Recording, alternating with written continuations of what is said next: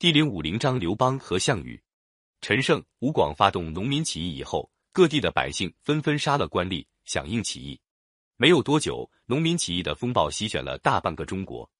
陈胜派兵遣将分头去接应各地起义，他们节节胜利，占领了大批地方。但是因为战线长，号令不统一，有的地方被六国旧贵族占了去。起义不到三个月，赵、齐、燕、魏等地方都有人打着恢复六国的旗号，自立为王。陈胜派出周文率领的起义军向西进攻，很快攻进关中，逼近秦朝都城咸阳。其二是惊慌失措，赶快派大将章邯把在骊山做苦役的囚犯、奴隶放了出来，编成一支军队向起义军反扑。原来的六国贵族各自占据自己的地盘，谁也不去支援起义军。周文的起义军孤军作战，终于失败。吴广在荥阳被部下杀死。起义后的第六个月。陈胜在撤退的路上被叛徒杀害了。陈胜、吴广虽然死了，可是由他们点燃起来的反抗秦朝的那把火正在到处燃烧。在南方的会稽郡，声势更大。在会稽郡起兵的是项梁和他的侄项羽。项梁是楚国大将项燕的儿子。楚国被奏国大将王翦攻灭的时候，项燕兵败自杀。项梁老想恢复楚国，他的侄项羽身材魁梧，又挺聪明。项梁亲自教他念书识字，可是项羽才学了几天就不愿学下去。项梁又教他学剑，项羽学了一阵子也扔下了。项梁很生气，可项羽满不在乎的说：“念书识字有什么用处？学会了不过记记自己的名字，剑学好了也只能跟几个人对杀，没什么了不起。要学就要学打大仗的本领。”项梁听他的口气不小，就把祖传的兵书拿出来给他学。项羽一听就懂。可是略略懂得各大意，又不肯深入钻下去了。项梁本是下相人，因为跟人结了冤仇，必到会稽郡吴中来。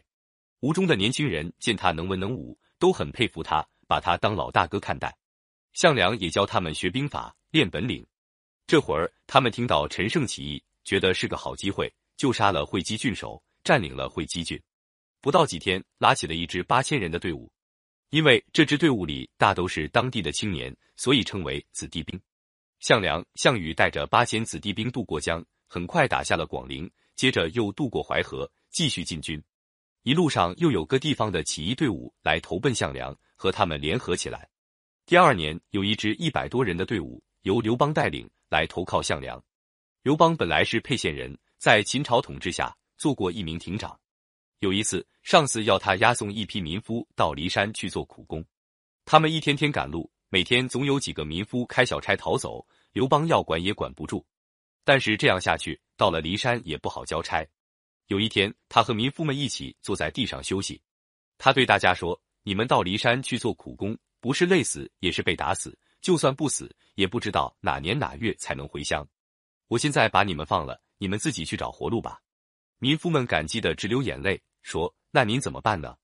刘邦说：“反正我也不能回去，逃到哪儿是哪儿。”当时就有十几个民夫情愿跟着他一起找活路。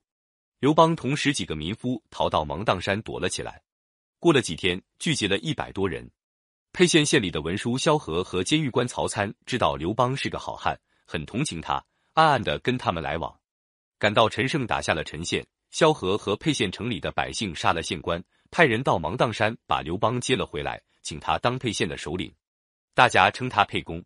刘邦在沛县起兵以后，又召集了两三千人，攻占了自己的家乡封乡。接着，他带了一部分队伍攻打别的县城，不料留在封乡的部下叛变。刘邦得到这个消息，要回去攻打封乡，可是自己的兵力不足，只好往别处去借兵。他到了刘城，正好张良也带着一百多人想投奔起义军，两人遇在一起，很谈得来。觉得附近的起义队伍中只有项梁声势最大，决定去投奔项梁。项梁见刘邦也是一个人才，就拨给他人马，帮助他收回封乡。从此，刘邦、张良都成了项梁的部下。陈胜、吴广等主要起义领袖死了以后，由于各地起义的领导权都落在旧六国贵族手里，彼此争夺地盘，闹得四分五裂。秦国的大将章邯、李由想趁机会把起义军一个个击破。在这个紧要关头，项梁在薛城召开了会议，决心把起义军整顿一下。为了扩大号召，项梁听了谋士范增的意见，把流落在民间的楚怀王的孙子找了来，立为楚王。因为楚国人对当年楚怀王受骗死在秦国，一直为他抱不平。为了提高号召力，大家把他的孙子仍称作楚怀王。